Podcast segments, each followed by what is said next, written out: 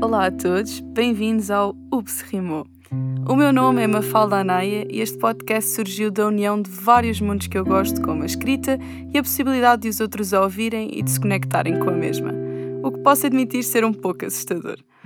Em cada episódio irei declamar algo que escrevi, como uma história, uma experiência, uma moral ou umas simples palavras que escolhi para dizer. Agora devem-se estar a questionar sobre o nome do meu podcast. E este acaba por ser nada mais nada menos que uma característica da poesia que escrevo, como poderão ouvir ao longo dos episódios. Hoje trago-vos então um poema sobre algo que rege o dia a dia da nossa sociedade. Portanto, sem mais demoras, vamos lá ouvir O Exército das Redes Sociais.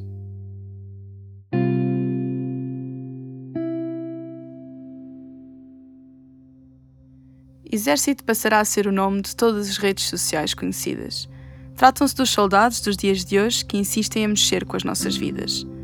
Temos que admitir que é uma ditadura, pois são elas quem rege a nossa rotina. E embora saibamos de tudo, fugimos à ruptura como se se tratasse de uma grande mina. O mais antigo, o oficial Francisco, conhecido pela sua farda azul e branca, é o primeiro a enfrentar o risco ou a ficar no para-arranca. Começa a sentir o peso da idade através das pessoas que a ele recorrem luta por afirmar que não tem validade e que estará sempre à frente dos que concorrem. Com a Capitã Isa é totalmente diferente. Outra escola, outra idade, outras regras. Aposta num diálogo cara a cara, diretamente sem grandes alaridos para evitar guerras. Demonstra uma perfeição exemplar, ou uma história de ter inveja. Por vezes é impossível de acompanhar, mas há que ter uma postura discreta. De seguida, temos o soldado Tristão, que acaba por ser um dos mais falados, talvez por liderar a confusão e ter os seus limites mal vincados. Aqueles olhos azuis e o pássaro tatuado não deixa margens para não o reconhecer. É por muitos mal visto, por outros amado, mas sabe muito bem com isso ver. A Tenente Teresa anda por aí a cantarolar e consegue prender a atenção de todos. Tenta pôr toda a gente a dançar, mas percebe que os talentosos são poucos. Junto dela, o tempo passa a correr, pois é a junção do trabalho com a alegria.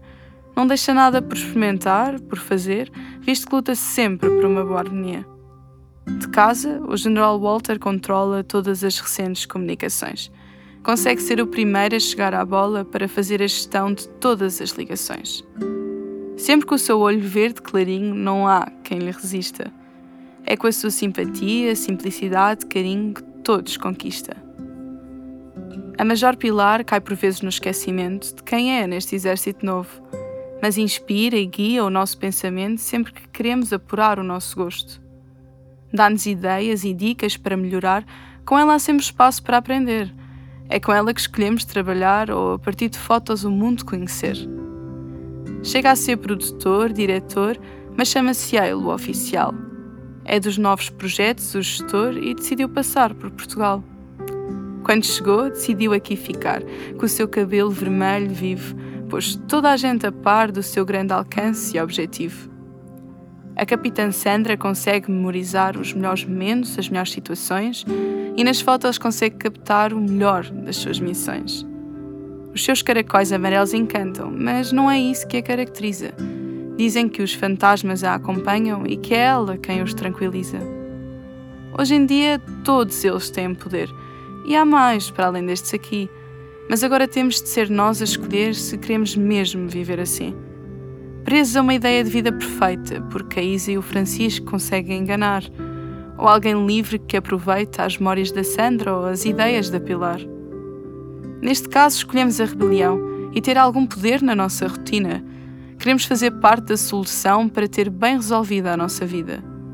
Chega de falsos estímulos, falsas missões, só queremos uma justa publicidade, para não se tornar num vício que afeta milhões e que nos retira a liberdade.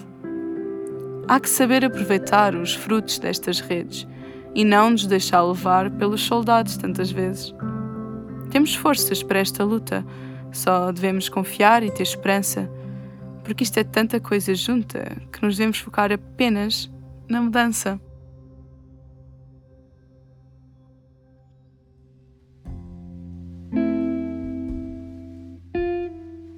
Bem, obrigada por terem ficado desse lado. Espero mesmo que tenham gostado e que, de certa forma, aquilo que escrevi e li vos tenha tocado de alguma maneira.